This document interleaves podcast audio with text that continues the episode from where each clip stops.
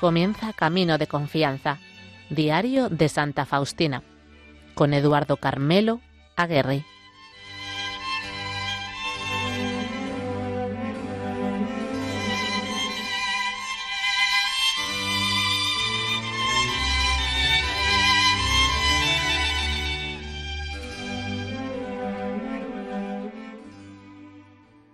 Muy estimados oyentes, aquí estamos una vez más, puntuales a nuestra cita con Santa Faustina. Comenzamos con un Jesús confío en ti, que siempre lo llevamos en el corazón. El Señor hizo saber a Sor Faustina cuánto le agrada el corazón puro y libre, y ella sintió que es una delicia para Dios mirar tal corazón, en este segundo capítulo dedicado a la pureza, asistiremos al momento en que Jesús se quita el cinturón de oro y ciñe con él a Sor Faustina. Desde entonces, la religiosa no experimentó ninguna turbación contraria a la virtud, ni en el corazón ni en la mente. Después comprendió que era una de las gracias más grandes que la Santísima Virgen María obtuvo para ella ya que durante muchos años le había suplicado recibirla.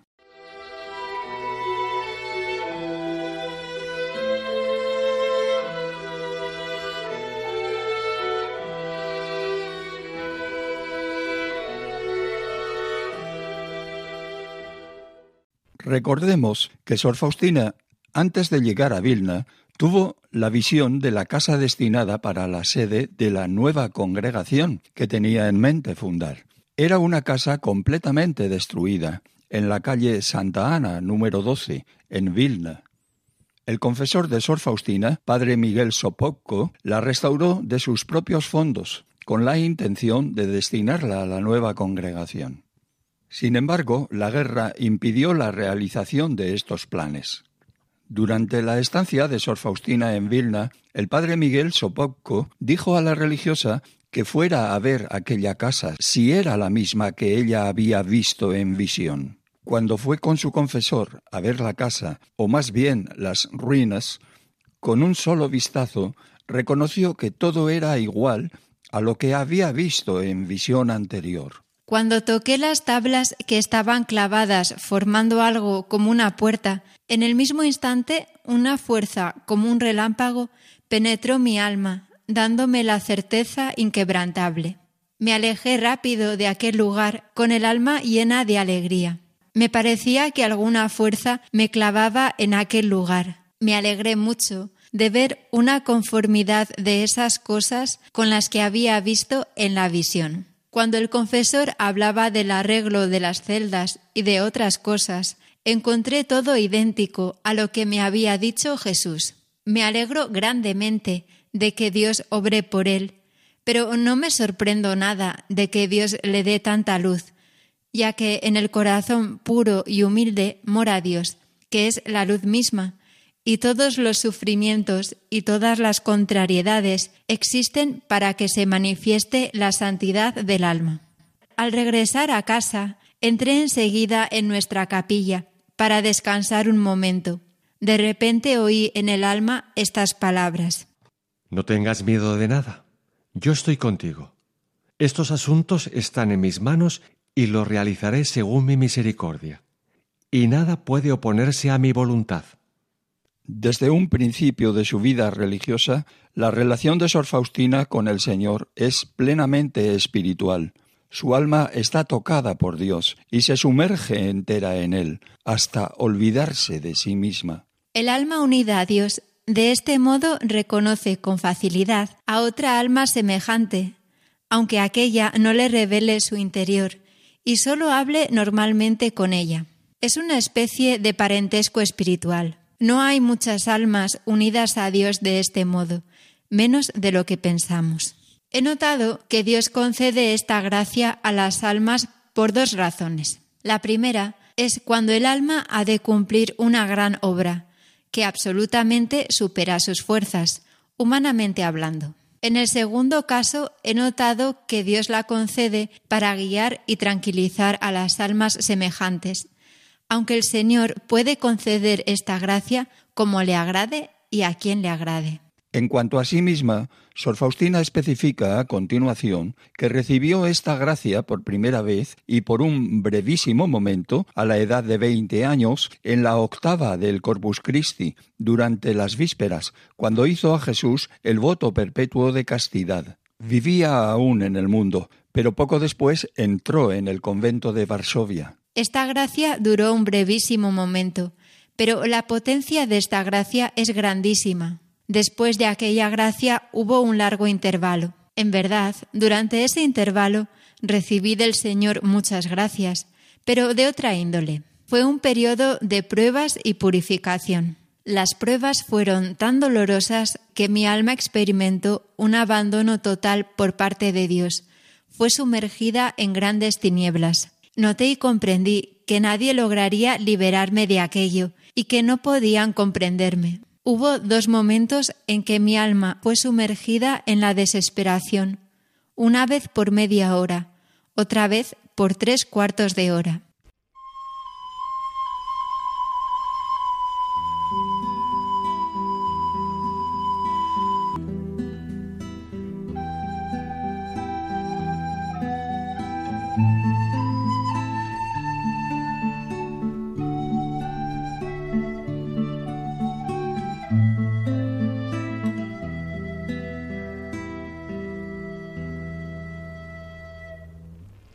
En cuanto a las gracias, no puedo describir exactamente su grandeza. Lo mismo se refiere a las pruebas de Dios. Aunque usara qué palabras, todo esto sería una pálida sombra. Sin embargo, el Señor me sumergió en estos tormentos y el Señor me liberó. Eso duró un par de años y recibí nuevamente esta gracia excepcional de la unión, que dura hasta hoy.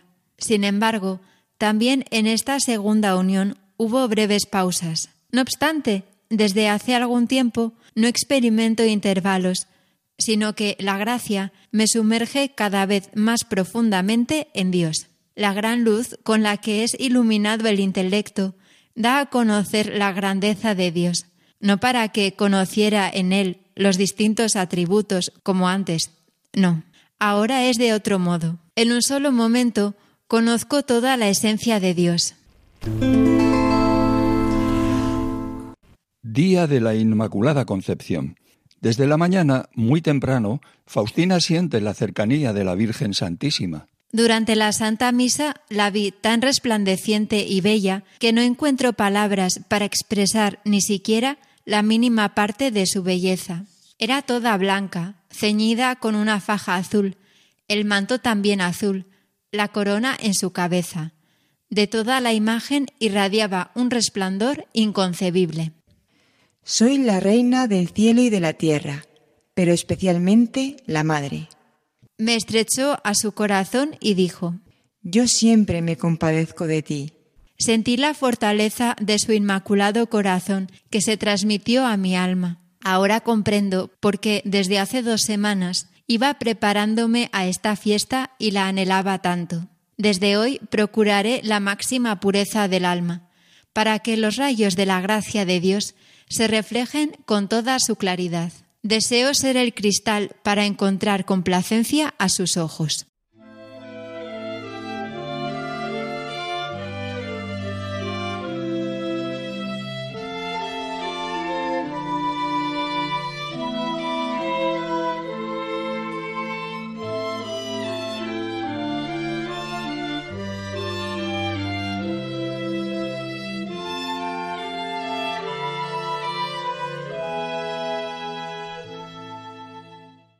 28 de diciembre. Faustina inicia la novena a la Divina Misericordia.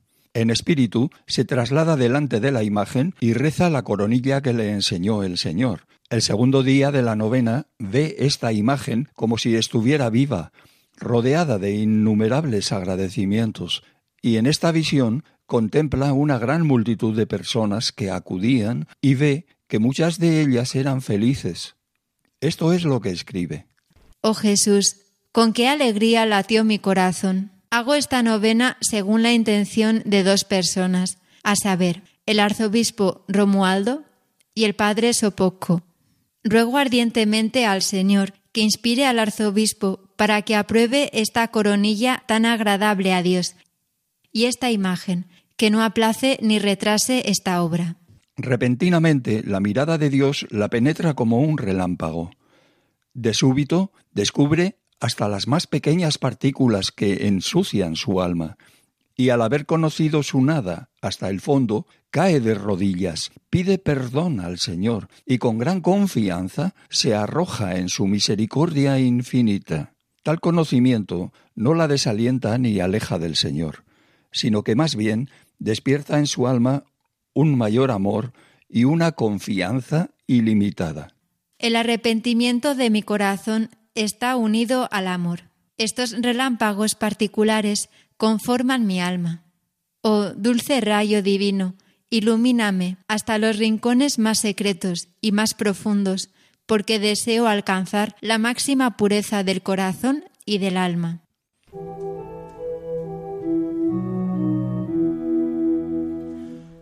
Faustina nunca deja de recurrir a nuestra Madre del Cielo. Oh María, Virgen Inmaculada, tómame bajo tu protección más especial y custodia la pureza de mi alma, de mi corazón y de mi cuerpo. Tú eres el modelo y la estrella de mi vida.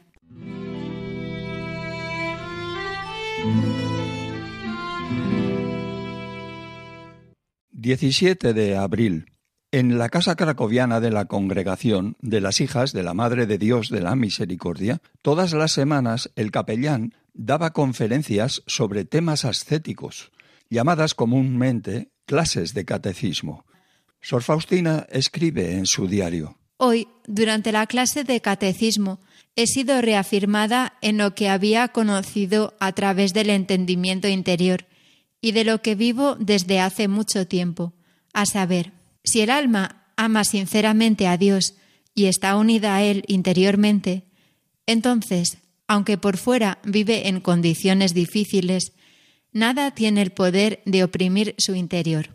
Y entre la corrupción puede ser pura e intacta, porque el gran amor de Dios le da fuerza para luchar, y Dios mismo defiende de modo especial, e incluso de manera milagrosa, al alma que lo ama sinceramente.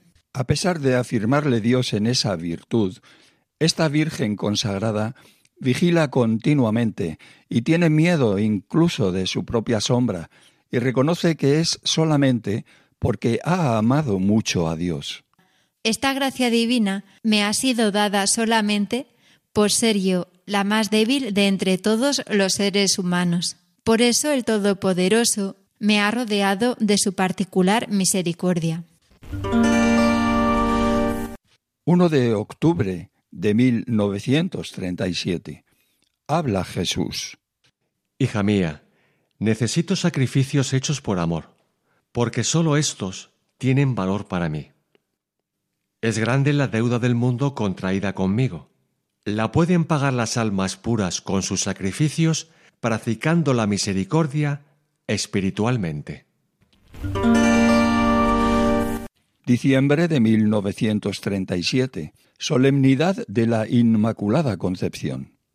Antes de la Santa Comunión, ve a la Santísima Madre de una belleza inconcebible que sonriendo a Faustina le dice, Hija mía, por mandato de Dios he de ser tu madre de modo exclusivo y especial, pero deseo que también tú seas mi hija de modo especial.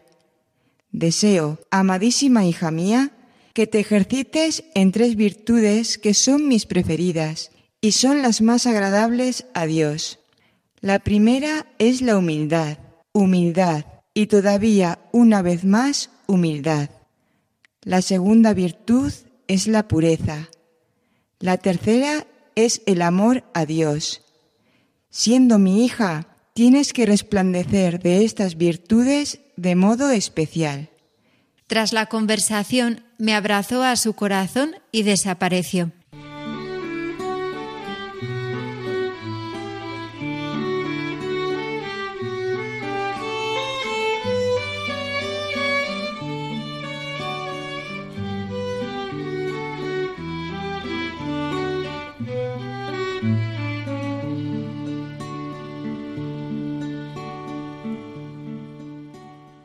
En este punto del diario confiesa que había notado que desde que entró en el convento le hacían una sola crítica, que era santa, pero este sobrenombre siempre pronunciado con sarcasmo.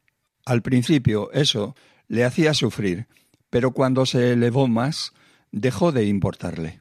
Sin embargo, cuando a causa de esa santidad fue afectada cierta persona, sufrió mucho viendo que podía ser causa de los disgustos de otras personas, y se quejó con Jesús de por qué era así. El Señor le contestó, ¿Te entristeces por ello? Si tú lo eres, dentro de poco yo mismo lo manifestaré en ti y pronunciaré la misma palabra, santa, pero esta vez solamente con amor. Sé bendito, amor eterno, mi dulce Jesús, que te has dignado morar en mi corazón. Te saludo, oh divinidad gloriosa, que te has dignado humillarte por mí y anonadarte por amor a mí, hasta reducirte a una tenue apariencia de pan. Te saludo, Jesús, inmarcesible flor de humanidad. Tú eres el único para mi alma. Tu amor es más puro que un lirio, y tu presencia me agrada más que el perfume del jacinto. Tu amistad es más tierna y más sutil que el aroma de la rosa, sin embargo, más fuerte que la muerte. Oh Jesús, belleza inconcebible, te entiendes perfectamente con las almas puras, porque sólo ellas son capaces de heroísmo y de sacrificio. Oh dulce y rosada sangre de Jesús, ennoblece mi sangre y transfórmala en tu propia sangre, que se haga esto en mí según tu designio.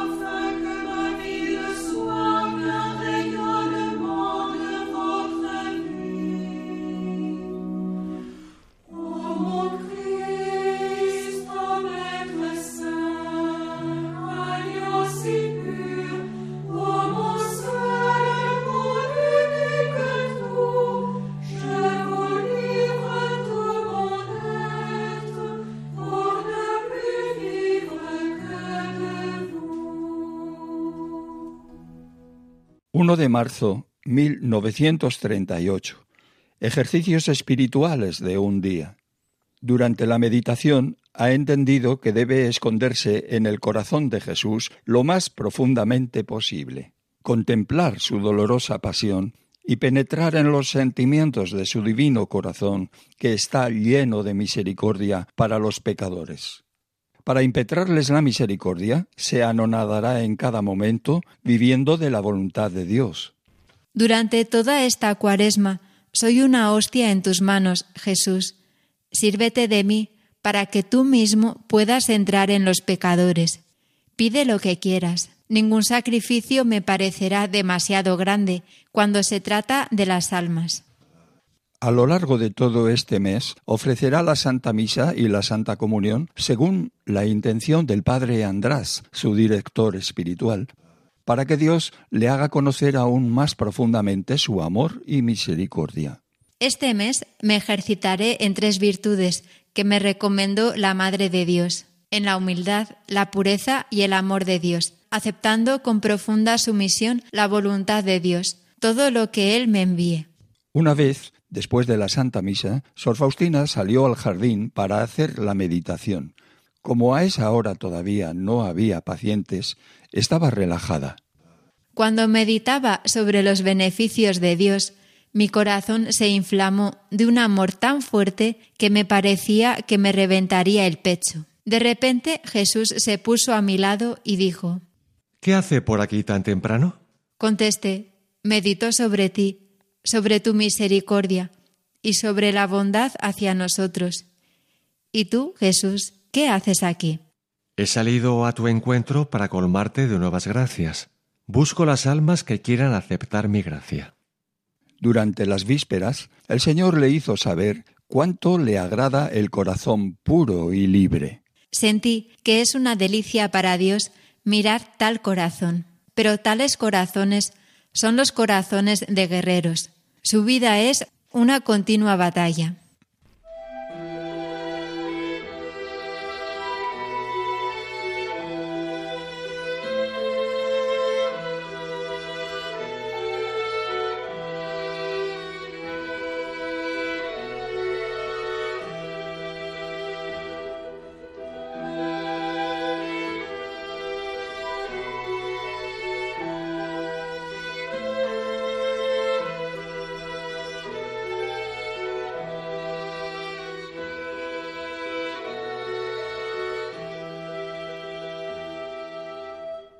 Cuando Jesús escogió a una humilde religiosa como su portavoz para recordar a los sacerdotes que son dispensadores de su misericordia insondable, pensaba muy en particular en los pecadores, en esta humanidad tan espiritualmente enferma y necesitada de paz, y al mismo tiempo ciega y sorda a las innumerables advertencias y llamadas al bien es evidente que muchos, muchísimos, que en buena medida nos la damos de sabios, seguimos siendo torpes de entendimiento y tardos de corazón, como bien el mismo Jesús señala en cierto momento del Evangelio, dirigiéndose a sus discípulos.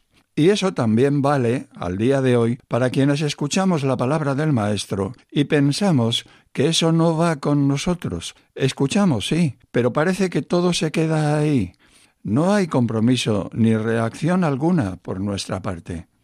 Es triste, pero más vale que Dios es paciente. Él vino a esta tierra a salvar no a uno o a dos, sino a todos. Por eso debemos apreciar el tiempo que se nos ha dado, tiempo para corregir todo error, tiempo para desembarazarse de la mentira, tiempo añadido para propiciar en toda alma un anhelado reencuentro con la verdad, tiempo para enderezar el camino torcido, tiempo sobre todo para un arrepentimiento sincero y así poder acceder a la gracia divina del perdón, el salvoconducto al cielo obtenido por los méritos de la pasión y muerte del Redentor. Que nuestra confianza en la misericordia de Dios sea sin límites, pues es tan solo el poder trinitario quien puede transformar al pecador en santo, como lo hizo Jesús, transformando el agua insípida en el mejor vino de crianza, cuando se lo pidió María cierto día del pasado en las bodas de Caná. Por hoy, nada más. Nuestra próxima cita será dentro de quince días, si Dios quiere. Mientras tanto, pueden volver a escuchar en cualquier momento este y los demás programas emitidos de la serie Camino de Confianza, visitando la sección de podcast de Radio María, esta emisora que de forma ininterrumpida sigue siendo oración, sigue ofreciendo evangelio, sigue siendo esa presencia maternal y continua que enriquece y acompaña nuestras vidas.